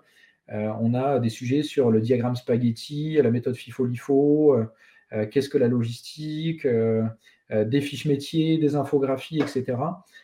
et on veut vraiment être là le plus longtemps possible dans la carrière du candidat, l'accompagner. Et du coup, l'automatisation va nous servir euh, sur euh, le déploiement d'un livre blanc qu'on est en train de finaliser sur les soft skills, euh, faire des newsletters et accompagner le candidat quand on l'a recruté. Les cabinets, ils sont bons jusqu'à ce qu'ils aient fait leur facture. Et puis une fois qu'ils ont fait leur facture, next. et et moi, je veux qu'on continue à, être présent dans la vie du candidat. Euh, et, du coup, l'automatisation va s'en servir pour ça et possiblement aussi s'en servir pour euh, les candidats, leur dire voilà, euh, vous avez postulé à un moment donné, vous êtes peut-être de nouveau en recherche, vous êtes peut-être toujours en recherche, et, vraiment d'être là de façon plus régulière et de façon la plus fine possible. Et typiquement, Eolia se met en lien, enfin, nous a mis en lien avec une structure pour faire ça. Euh, et on est en train de finaliser là, les, premiers projets pour avancer là-dessus. Quand tu parlais du, je crois le diagramme spaghetti, euh, c'est c'est le plan de la plateforme avec euh, les différents liens entre entre les les, entre les flux, ouais. Les carrés, les flux, exactement. ouais. Ok. Euh, et donc, du coup, tu apportes, de, de, de l'information pour, les, pour former, en fait. C'est un peu une formation, quoi, avec des billets de blog sur des, des, des, petits, des petits trucs qui peuvent faire la différence en entretien. Si jamais on me pose la question, dis-moi, tu sais faire un, diagramme spaghetti? Non. Euh, enfin, oui, ça peut être utilisé comme ça, mais ce n'est pas la vocation première. La vocation, c'est aussi de se dire j'accompagne des gens qui sont spécialisés en logistique, si on prend cet exemple-là. Ils ont besoin de moi à un moment donné, mais moi, je ne veux pas être là juste à ce moment-là. Je veux être là avant et je veux être là après. Celui qui, grâce à nous, est passé responsable logistique, il a peut-être besoin de réorganiser son entrepôt en arrivant dans sa, nouvelle entreprise. Il va peut-être se poser des questions techniques sur euh, tiens, euh, je voudrais faire un diagramme spaghetti, comment je m'y prends. Il va venir sur notre blog et il va trouver l'information pour l'aider à grandir. On est encore loin de ce que j'aimerais faire sur le blog, mais on apporte vraiment des sujets qui sont techniques, métiers euh, pour nos candidats, pour pas juste être là quand ils sont en situation de recrutement, mais pour être là durant leur carrière. Et mon, rêve, ce serait d'accompagner la personne du choix de ses études jusqu'à sa retraite. Ça, c'est l'idéal. Euh, il y a encore du chemin, hein, on, en est loin. Mais euh, tu vois, on a fait euh, typiquement, euh, tu peux aller sur le blog. Aujourd'hui, le dernier article qu'on vient de publier, c'est l'interview de Marie-Laure Furgala, qui est la directrice du programme ISLI de Cage Business School. Euh, et donc, cette interview a vocation à parler d'une formation, et on l'a fait avec, avec Dauphine, avec le master supply chain de Dauphine, on l'a fait avec les arts et métiers, on l'a fait avec le DESUGOL. L'idée, en fait, c'est de dire, bah voilà, tu es en recherche de tes études, tu te poses des questions, qu'est-ce que je peux trouver euh, et, vers quoi je peux me tourner si j'ai envie de travailler dans la supply chain, si j'ai envie de travailler dans la logistique, etc. Euh, et donc, d'être là au moment du choix des études, d'être là pour tout ce qui est recrutement, comment je fais mon CV, euh, comment je me positionne en entretien, etc. etc. Et après, d'être là tout au long de la carrière sur la personne qui va vouloir évoluer, sur la personne qui va grandir, sur la personne qui va avoir besoin d'informations. Tiens, je voudrais réorganiser mon entrepôt, je vais aller voir sur le site d'Amalou s'il n'y a pas des conseils ou s'ils n'ont pas interviewé quelqu'un qui l'a déjà fait. Et de la même façon, euh, j'ai mis le projet, la personne avec moi qui est au marketing, elle n'en peut plus. Euh, mais j'aimerais faire une newsletter justement pour accentuer ça. On a commencé à travailler sur un sujet de podcast euh, où là on va interviewer des profils plutôt techniques, un directeur supply chain, un directeur industriel, etc., pour parler vraiment de cas concrets, à la fois parler de leur carrière et parler de cas concrets. Euh, et du coup, ce que j'aimerais, c'est aussi continuer. Alors, j'aimerais faire une chaîne YouTube aussi, mais je pense que je vais la corréler au blog. Et euh, j'aimerais qu'on continue à, creuser sur le, sur le blog euh, parce que je trouve qu'on ne va pas assez loin. On, peut faire encore beaucoup de choses. Hum, encore une fois, moi, je ne suis pas un expert du Lean ou du 5S ou de ce que tu veux, mais clairement, la personne qui veut en savoir plus sur le Lean ou le 5S, elle peut venir sur le blog. On a fait un sujet là-dessus. Euh, on n'a pas des consultants ligne qui vont euh, venir chez toi faire ce qu'il faut. En revanche, on peut le recruter. Mais si toi, c'est un sujet euh, dont tu as besoin dans ta carrière professionnelle, sur le blog de Amalo, tu peux retrouver ces informations-là. Clairement. Et puis en plus, toi, ça te donne aussi une, assise expertise pour euh, tes futurs clients qui se diraient, bon, bah, il s'intéresse vraiment à mon secteur d'activité. Donc du coup, lui, Yann, je pense qu'il est capable d'aller me trouver des gens qui vont faire le job en middle management dans la supply chain. Ben, c'est aussi un des objectifs, hein, on ne va pas se le cacher, euh, de, montrer notre expertise. et de nous différencier en fait de tous les cabinets qui se revendiquent spécialisés, mais finalement qui ne le sont pas, euh, qui font tout un tas de métiers. Alors certains sont très gros et j'ai rien contre eux, euh, j'y suis même passé, j'ai appris plein de choses, comme tu le sais. Euh, néanmoins, nous, on est vraiment des gens qui nous concentrons sur un secteur particulier, sur une expertise qu'on essaye de développer. Et tu vois, moi, je suis très mauvais en, bricolage. Hein. Ma limite maximum, c'est le changement d'ampoule. Euh, ma femme s'est battue trois mois pour que je fasse des trous dans le mur pour mettre des tableaux. Donc, on, est vraiment au niveau zéro de la technique. En revanche, si tu me mets en face d'un mécanicien, mécanicien qui répare des tractopelles, je suis capable de discuter avec lui de comment on dépose un moteur, euh, de, sur, de, comment, de quelle procédure il va mettre en place pour identifier la panne, etc. etc. Et ça, pour moi, c'est important. Aujourd'hui, euh, je veux être le recruteur qu'on appelle, si on prend cet exemple de mécanicien, euh, je veux être celui qu'on appelle et qui est capable de différencier euh, le gars qui est passé dans une marque ou dans une autre. Tu vois, on, a un client là qui fait des, qui le, un peu la Rolls des, des presses à injecter. Ça, ça fait rêver personne, mais on est en train de leur recruter un expert process injection. Il doit y en avoir 10 en France. On est allé les chercher, on discute avec eux, on est en capacité de trouver le ou les meilleurs. Euh, et vraiment de parler technique avec eux. Tu me mets devant une machine, je suis incapable de la faire démarrer et de la démonter. En revanche, je suis à l'aise pour parler avec eux et pour essayer d'aller comprendre s'ils sont assez bons techniquement. Et autant on a parlé des soft skills, ça se prête bien à beaucoup de métiers, ça se prête d'ailleurs à tous les métiers. En revanche, c'est pas à toi qui est, ingénieur que, que, je vais mentir là-dessus. La partie technique, elle est importante aussi. Euh, il y, a plein de, y a de bases qu'il faut avoir et que tu apprends en faisant tes études, que tu apprends en te renseignant, etc. etc. mais lire un schéma électrique, euh, déposer un moteur, euh, faire une maintenance préventive, travailler sur un matériau, etc., etc.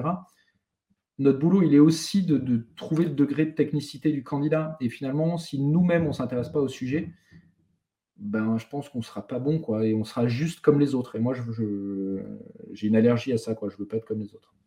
Ok, super clair. Euh, je, reviens, je me permets de revenir juste un petit peu en arrière parce que tu m'as fait les tops de Eolia, mais tu m'as pas fait les flops. les flops, euh, bah, il y a quelques clics en trop. Ça, à mon avis, euh, il y, a deux, trois sujets. et si je dois les comparer à des compétiteurs, notamment indiens, parce que c'est eux que j'ai que j'ai consultés, ils vont être relativement chers par rapport à ces boîtes-là. le coût d'un user euh, c'est le coût de toute ma société si je passe par une boîte indienne. Euh, ah encore une fois, j'ai discuté qu'avec ces boîtes-là, donc je ne peux pas te parler des autres. Il y, a plein il, y en, a, plein qui font ce genre de choses, mais euh, ces quelques boîtes indiennes, elles sont plutôt ergonomiques, elles ont des outils qui sont plutôt stylés ou en tout cas assez modernes d'un point de vue visuel et qui vont utiliser certains sujets d'automatisation d'emailing de façon clairement induite. Euh, donc ça, pour le coup, c'est assez cool. Tu peux faire euh, des, quelques, euh, quelques process d'emailing automatisés sur LinkedIn, par exemple. en revanche, et moi, c'est pour ça que je ne les avais pas choisis, c'est que le truc, il est comme ça et point barre. Tu ne sais pas trop ce qu'il y a derrière, c'est un peu nébuleux. Et, et, typiquement, tu donnes beaucoup de droits à beaucoup de monde dans ta boîte. Et en fait, c'est bien de faire des emailing, c'est bien d'automatiser.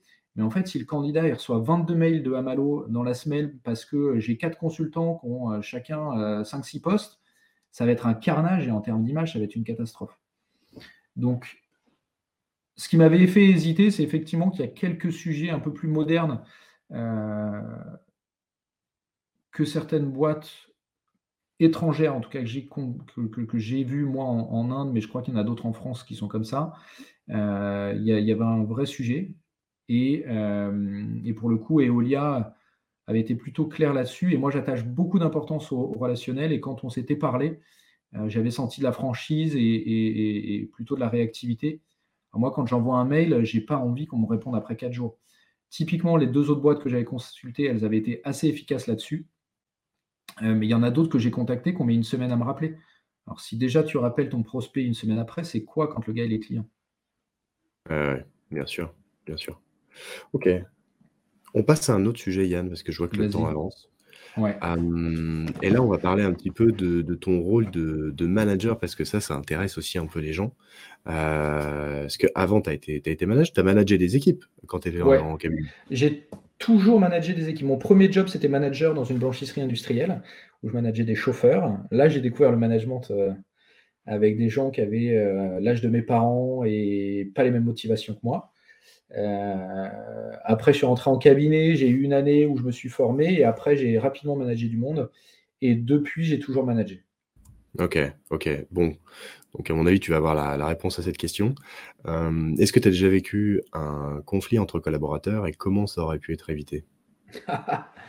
Euh, Ouais, oui, oui. Alors, entre collaborateurs, ouais, si, non, en fait, si, si, j'en ai vu quelques-uns.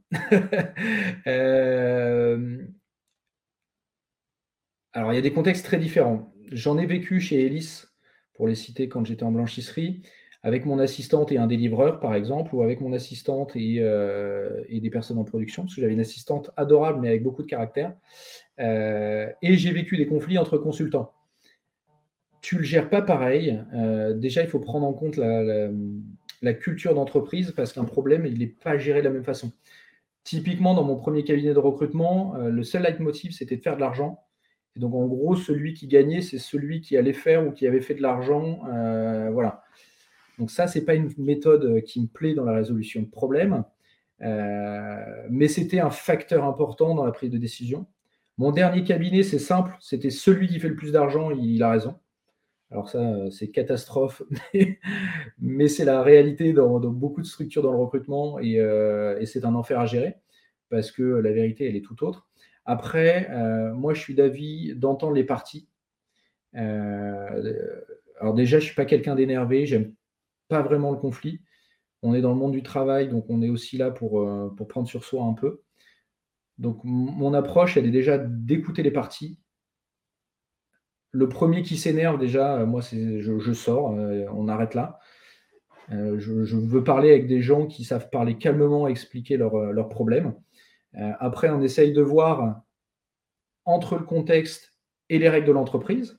Parce qu'encore une fois, euh, je ne sais pas si on prend l'exemple de deux commerciaux euh, sur les dernières expériences que j'avais, il y en a un qui a telle zone, l'autre telle zone, bah, lequel est allé bouffer sur la zone de l'autre, etc. et comme partout, il y a des règles, et s'il n'y en a pas, il faut en mettre. mais moi, je suis d'avis qu'il faut prendre les avis des uns des autres et après trancher, et une fois que tu as tranché, s'y tenir. Ok. Euh, sur un cas en particulier, là par exemple, euh, là tu me dis bouffer sur la zone de l'autre. C'est quelqu'un. Enfin, là, on est, on est plutôt dans un scope commercial ou as deux Ouais, sur un scope commercial, tu en as un qui développe, je sais pas, le 95 et l'autre le 93. Et euh, tu as une boîte qui est très très proche du 93 ou alors qui a deux sites, etc. Euh, et, forcément, le consultant, il est un peu tenté, euh, je sais pas, il manque un peu de business, donc euh, il, t'explique que oui, il y a un site dans le 95, mais il y en a aussi dans le 93 sur sa zone, et donc donc c'est pour ça qu'il y est allé, il savait pas, il n'a pas fait exprès, enfin voilà, tu, connais le truc un peu donc, faussement naïf. la, la concurrence, raison numéro une de conflit entre collaborateurs Ouais. Ok, donc comment ça aurait pu être évité ça?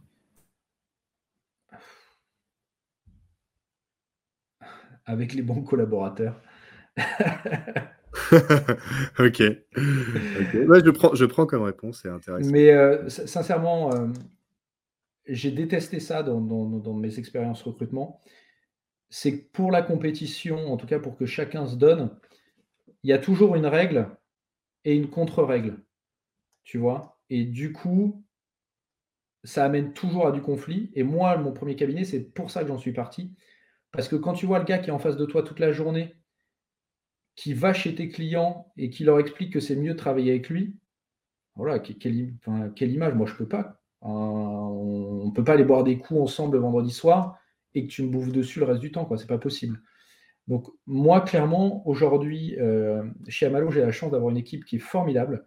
Euh, on a, jusque-là, on n'a pas eu de conflit parce que les gens sont assez intelligents mais aussi peut-être parce que la situation n'amène pas les gens à aller mettre le pied sur la ligne. Néanmoins, avant même qu'il y ait ces problèmes-là, on a mis en place des, règles sur tout un tas de sujets. Et moi, je pense que si tu as des règles qui sont justes et déterminées en avance, il y a quand même assez peu de risques qu'il y ait des conflits. Après, tu peux avoir des conflits humains de gens qui ne s'entendent pas, euh, qui ne se respectent pas, etc. Et là, il y a un autre sujet. Mais d'un point de vue professionnel, en fait, si tu as des règles, si chacun a un périmètre bien donné, ça peut être sur le même métier, ça peut être sur, sur des métiers différents. Si tu as des règles édictées à l'avance, il n'y a plus de problème. Le seul problème, c'est quand on a un qui va transgresser la règle. Et là, du coup, la solution pour régler le conflit, elle est toute simple. C'est euh, tu reviens à ta place, point barre. Quoi.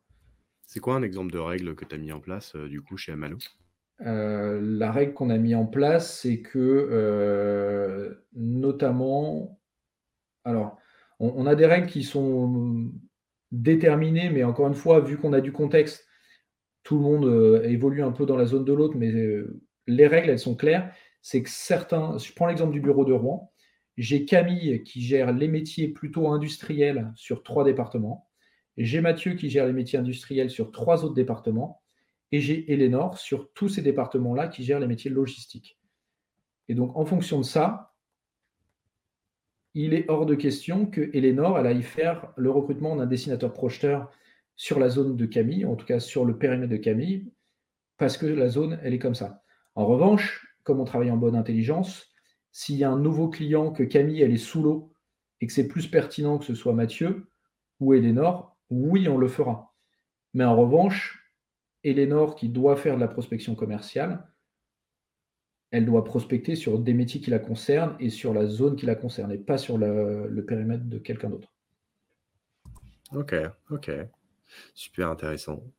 Euh, des, règles, des règles claires sur, euh, sur la délimitation. On ne se bouffe pas euh, sur la zone de l'autre. Ouais, ça c'est Tout à l'heure, tu as parlé de euh, parler calmement, entendre les parties, etc. D'autres types de, conflits entre collaborateurs qui, ont, qui ont on va dire, explosé dans, dans, ton, dans ton passé. Et quand, quand j'ai posé la question, je crois que tu as compris aussi avec toi, et pas forcément entre collaborateurs. Parce que quand ah, non, non. j'ai rarement eu, j'en ai eu moi avec d'autres collaborateurs, d'autres homologues. J'en ai eu, mais plutôt. Euh, j'avais une manager, euh, j'ai fait un billet là-dessus. Euh, j'avais une manager mythomane, donc moi, c'est un truc qui m'énervait. et du coup, voilà, c'est, on s'est pas tant pris la tête que ça. C'est qu'en fait, elle montait à mes collaborateurs effrontément et sur des éléments tangibles. Donc, moi, j'avais juste à dire mes collaborateurs, regardant l'outil et, voilà. Donc, on ne peut même pas parler de conflit. voilà, je, je, les mots et je tairai les noms. Après, entre collaborateurs, c'est pour moi, ça a toujours été ça. Après, ma première, comme je te disais, ma première euh, assistante, euh, Nadia, euh, avait un gros caractère et pour elle, la règle, c'était la règle, etc. Il n'y avait pas de contexte. mais quand tu as, tu vois, chez Elise, j'avais 1000 clients à gérer. tu as les livreurs, il y a les impératifs de la production, il y a les impératifs de la route, il y a les impératifs du client qui peuvent changer, etc. Elle, la règle, c'était la règle. Et donc, plusieurs fois, ça a frité parce que le livreur, il est devant le client et que lui, bah, il a le contexte en face de lui et elle, elle a la règle en face d'elle. Et, du coup, là, le, truc, c'est plutôt de, faire revenir tout le monde à la raison. Tout le monde se crispe sur sa position et, très souvent, un conflit, il, démarre sur un truc et après, ça prend des proportions. c'est comme un feu, hein, ça démarre d'une étincelle avant d'être un feu, c'est surtout une petite étincelle. Donc l'idée, c'est de revenir à l'étincelle et de montrer le contexte à l'un et à l'autre, d'expliquer, d'entendre les parties, et après euh, de faire en sorte que les parties s'entendent entre elles. Euh, et le mieux, en tout cas moi c'est comme ça que j'ai toujours essayé de faire, c'est aussi de les amener, elles, à trouver la solution, plutôt que d'avoir moi à trancher. Pas que je veuille me, dédouaner ou que, je n'ai pas, pas la force managériale de trancher, mais finalement, si tu veux que les personnes elles adhèrent, c'est mieux si c'est elles qui trouvent la solution. Donc une sorte, idéalement, euh, quand je te pose la question comment ça aurait pu être évité, est-ce que euh, se placer dans un contexte en disant bah euh, toi, Nadia, tu fonctionnes comme ça. Toi, je ne sais pas comment il s'appelle, tu fonctionnes comme ça. Fabrice, tu peux l'appeler Fabrice. Fabrice, Nadia, Fabrice, euh, regardez, vous avez vos deux profils. L'un fonctionne comme ci, l'autre fonctionne comme ça. On n'a pas les mêmes lunettes pour voir le monde. Toi, tu es très dans les règles. Toi, tu es plus, euh, je ne sais pas, un peu plus dans l'urgence et du coup, tu fais en fonction du contexte client. Euh, voilà, il y a des situations où il y en a un qui va avoir raison, l'autre qui va avoir raison. Il faut que vous essayez de vous entendre là-dessus. Donc, faites attention à l'avenir. Euh, quand il y aura une situation X ou Y, euh, mettez un peu d'eau dans votre vin parce que vous voyez pas les choses de la même manière. Ouais. En fait, c'est important de faire voir aux gens que, typiquement dans une entreprise où il y a des métiers différents, le comptable, il n'a pas les mêmes objectifs, il n'a pas les mêmes enjeux que le commercial, qui lui-même n'a pas les mêmes enjeux que la production, qui n'a pas les mêmes enjeux que l'IT, etc., etc. L'objectif, euh, et c'est pour ça que certains font des vies ma vie, l'objectif, c'est de faire voir à chacun que bah, l'autre, il a d'autres impératifs, il a d'autres enjeux, il a d'autres problèmes, euh, et donc que lui réagit à cette situation de cette façon-là. Euh, j'avais lu un, sujet assez intéressant, euh, je ne l'ai jamais fait, mais euh, je pense que je le ferai un jour, pour faire voir aux gens que tu peux avoir deux visions différentes d'une même situation. Et un exercice assez simple, c'est de mettre ta main droite dans de l'eau très chaude, ta main gauche dans de l'eau très froide, et après de mettre tes deux mains en même temps dans un bol d'eau tiède. Et tu verras que tu en as une où tu as très chaud, une où tu as très froid, alors que c'est la même flotte et à la même température. Et donc, euh, c'est une façon un peu dérivée de faire voir à des gens que pour une même situation, tu as deux façons de l'analyser euh, en fonction bah, de, deux prismes différents. Euh, mais pour le coup, tu as le vie ma vie, au-delà des règles. ça, c'est assez important. Moi, j'ai essayé de faire ça aussi quand j'étais chez Elis. c'est comme ça qu'on m'a formé là-bas, d'ailleurs, en faisant faire les différents jobs qu'il y avait dans la boîte. Ça, je pense que c'est important parce que tu vois en fait le quotidien de la personne. Euh, je sais pas, le, bon de livraison qui est mal rempli, toi, tu t'en fous parce que tu es dans ta tournée, tu t'en fous et tu rentres, tu jettes ça à l'assistante. Et tu dis, ça va, il y en a un, elle va pas me, va pas me casser les pieds. Mais en fait, elle, elle en a 400 parce qu'elle a 5 livreurs. Et en fait, si tous les jours, il y en a un, il faut qu'elle cherche en haut à droite et l'autre en bas à gauche, ouais, ça lui casse les pieds. Quoi. donc l'idée, c'est aussi de faire voir à tout le monde que cette petit, ce, petit truc, très souvent, hein, les conflits, c'est quand même pas grand-chose. Ça part d'un petit rien. Euh, et après, ça monte, ça monte. Comme on n'ose pas le dire tout de suite, ça monte encore plus. Et en fait, quand ça éclate, ça, devient une catastrophe, alors qu'au final, c'était c'était rien du tout. Donc l'idée, c'est quand même d'amener les gens à se positionner sur le, prisme de l'autre, à, voir quels sont leurs enjeux, à expliquer, euh, leurs problèmes. Euh, et, tu vois, pour reprendre l'exemple de, Fabrice et de Nadia, euh, qui, est un bon exemple, Fabrice me reprochait sans arrêt de laisser Nadia harceler ses clients pour qu'ils payent les factures. Il me disait, elle est chiante, les clients, ils gueulent, etc. Je dis, ouais, mais regarde, tu es le seul mec de la boîte, enfin, on est la seule équipe de la boîte à avoir la prime qu'il y a sur les délais d'encaissement, parce que justement, elle ne les lâche pas, et donc les clients savent qu'ils doivent payer en temps et en heure. Et il m'a dit, ah ouais, finalement, tu n'as pas tort quand même. C'est vrai que cette prime-là de 100 balles par mois, je ne l'aurais pas si elle n'était pas casse-pied comme ça. Et toutes les autres équipes, ils étaient contents de l'assistante. Elle ne cassait pas trop les pieds aux clients, c'était cool. Mais cette prime de 100 balles-là, c'était zéro toute l'année. Zéro. C'est ça, c'est que, c'est que des, des axes d'amélioration ou des faiblesses ou, ou, des, des, des, côtés ennuyants euh, chez les gens peuvent être des forces dans certains contextes. Exactement, exactement. Et encore une fois, il faut voir le, voir le truc avec l'œil de l'autre. Et ça, c'est le plus important. Et après, euh, encore une fois, on travaille. Euh, il faut voir le, il faut voir euh, le contexte et, on n'est pas là pour se faire la guerre. Quoi. Si on est dans la même boîte, c'est aussi qu'on a, on a envie que le truc il avance, on a envie que la boîte elle grandisse. Et donc à un moment donné, il faut aussi savoir mettre sa fierté, euh, euh, certains ont du mal, mais mettre sa fierté dans sa poche et pas oublier qu'on est là pour le bien commun. Je peux que être d'accord avec toi, Yann que, être 100% d'accord avec toi. Et j'aimais bien cette, phrase, se positionner sur le prisme de l'autre. Je trouve que l'image, l'image est cool, le prisme, les différents rayons de lumière qui se diffractent de certaines manières. Enfin, pour ceux qui nous écoutent, le, prisme, c'est cette espèce de, pyramide où la lumière blanche arrive d'un côté et il y a un arc-en-ciel qui sort de l'autre. Et c'est pas le même arc-en-ciel euh, pour, euh, pour les différents prismes. Mmh et donc, du coup, chacun a une vision du monde différente. Et si on, se dit, bah tiens, passe-moi ton prisme, ah ouais, c'est comme ça que tu vois les choses, d'accord, ok. Mais au moins que tu le fasses au moins une fois et que tu comprennes pourquoi les gens font ou disent les choses qui, sont, qui, qui, qui font partie de leur personnalité, parce qu'il y en a qui peuvent blesser, paraître arrogants, insensibles, ce genre de choses, euh, pour d'autres, alors que eux, ils n'ont pas l'impression d'être comme ça, les autres le vivent comme ça. Si tu es un petit peu introverti, tu vas mal le vivre, mal, mal le ressentir, et de manière répétée, ça va, ça va te causer bah, de, la, de, la, souffrance au long terme, alors qu'au final, si tu as compris pourquoi il est, il est comme ça, il dit comme ça, tu tu peux avoir un petit peu plus de, de, tolérance par rapport à son arrogance, son insensibilité. Bon, après, euh, toute mesure gardée, bien évidemment, mais voilà, comprendre les gens qui sont autour de toi, se comprendre soi-même et comprendre les, les, autres qui sont autour, c'est l'étape, entre guillemets, numéro un pour euh, ça. un petit peu mieux et, au bureau et se parler. dans la vie. Et se parler aussi. Et se parler. parler, ouais, parce que euh, quand tu regardes les conflits, en fait, c'est souvent lié à des non-dits. Un truc qui t'agace, un truc récurrent. Et en fait, si tu vas en parler avec la personne, elle va peut-être comprendre aussi rapidement euh, pourquoi c'est problématique pour toi. Donc, plutôt que d'attendre, de râler dans ton coin, euh, de, lever ton cul de la chaise et d'aller voir la personne. Quoi. Des fois, euh, mon manager, mon premier manager dans le recrutement, il nous faisait de temps en temps une journée sans mail.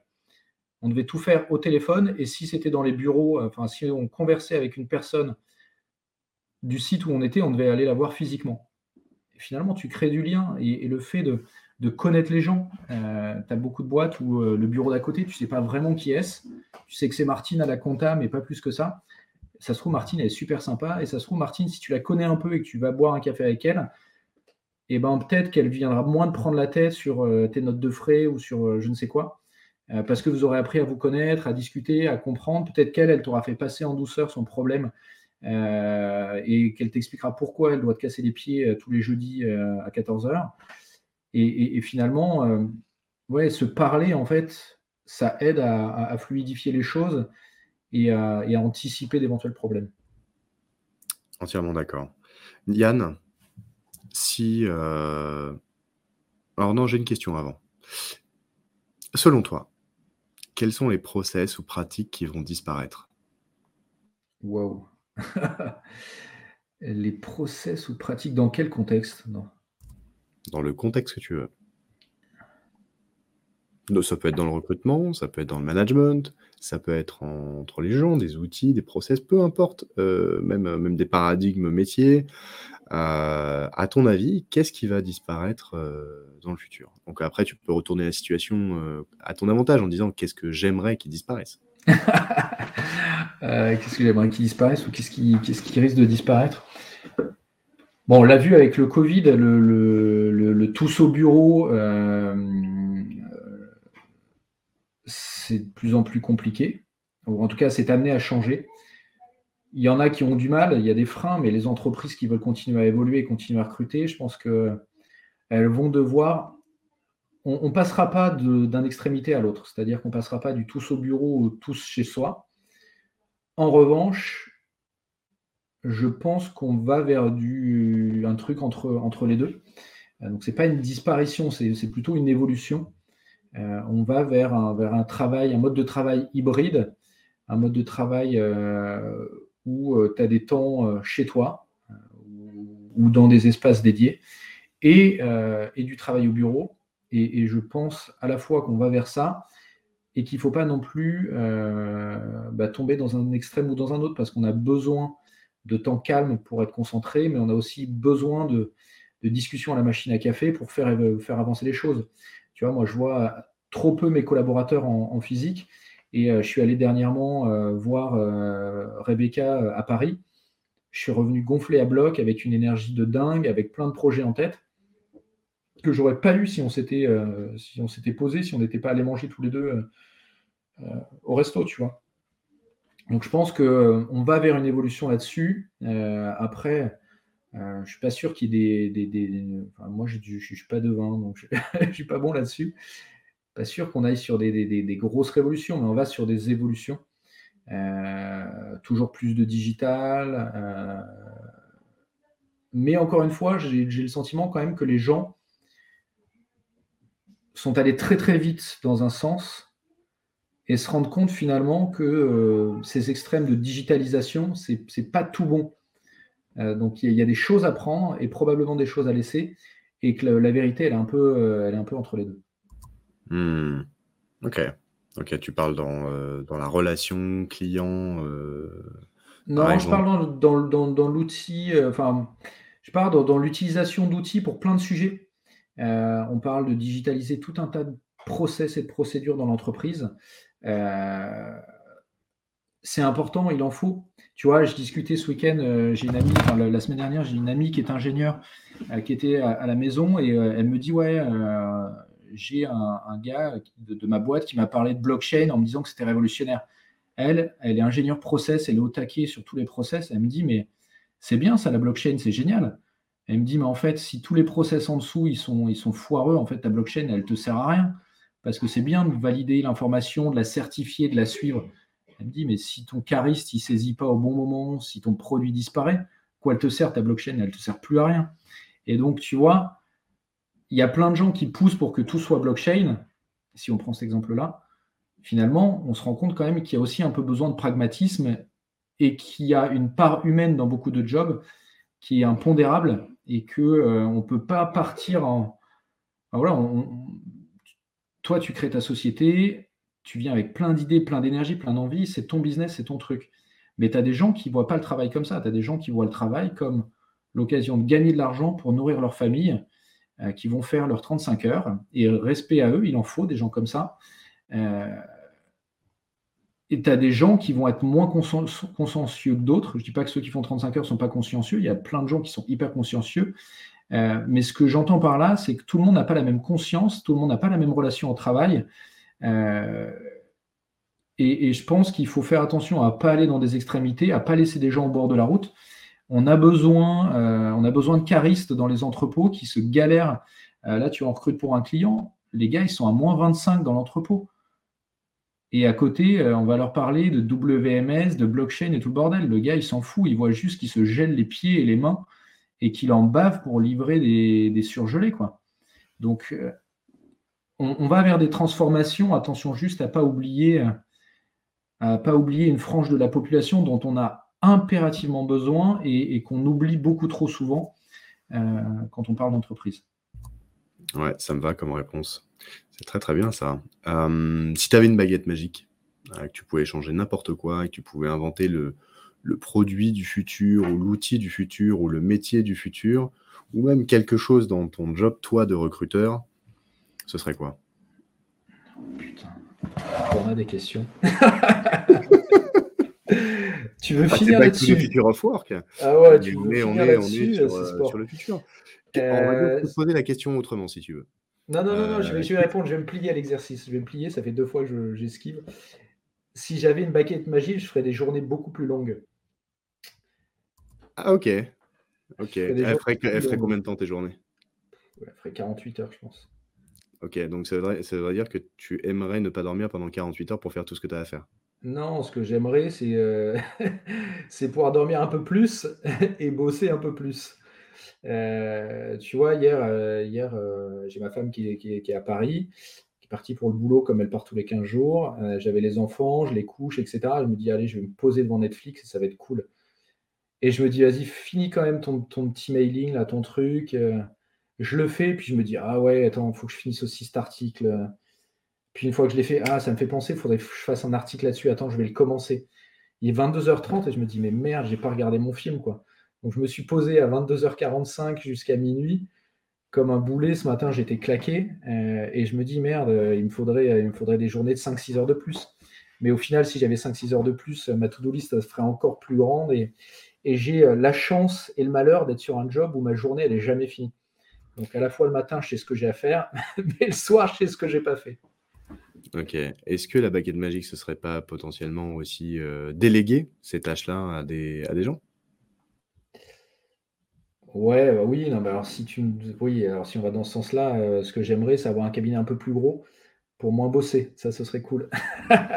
Moins bosser moins bosser dans ce sens où, euh, j'ai mille idées que j'aimerais mettre en exécution et que j'ai pas le temps de mettre en place. Donc j'aimerais avoir, tu vois, deux trois recruteurs en plus, J'aimerais avoir un ingénieur pour développer des trucs et j'aimerais avoir quelqu'un de plus au marketing.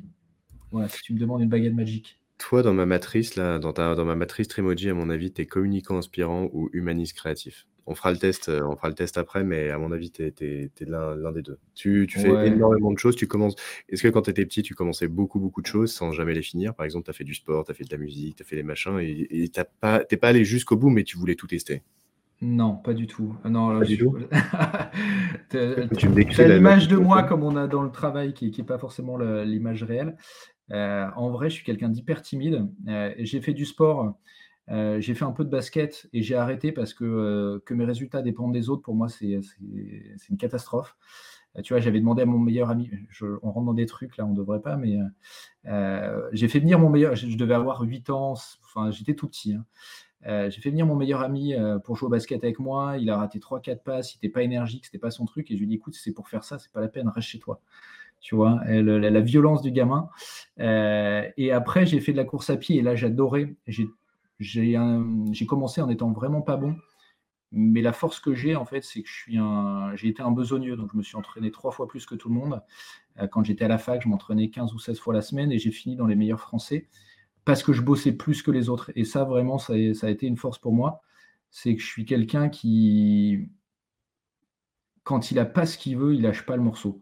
Euh, et ma, femme me dit, tu finis toujours par avoir ce que tu veux. C'est une catastrophe, elle n'en peut plus. Euh, mais si je veux un truc, je finis par l'avoir d'une façon comme d'une autre. Ok, ok. Donc là, avec ces nouveaux éléments, ça serait plutôt penseur charismatique. Mais on verra, on verra, on verra ce que c'est, euh, ce que c'est, ce que c'est le, fin mot de l'histoire. On va tester. Yann, on a parlé de beaucoup de choses. On a parlé que tu étais normand de souche, que tu. Bas normand, bas normand. Bas normand, pardon. Alors, tu as, les mêmes, euh, les mêmes dictons qu'avec la, la, la, la Haute-Savoie et la Savoie ou pas? Lesquels? C'est qu'on dit qu'on ne mélange pas la, couture et la haute couture. Est-ce que tu as, un dicton pareil avec la, basse Normandie et la Normandie? La haute Normandie Non, euh, moi je considère que c'est pas du tout la même chose. Il y a un nom commun, mais il y a deux histoires et deux.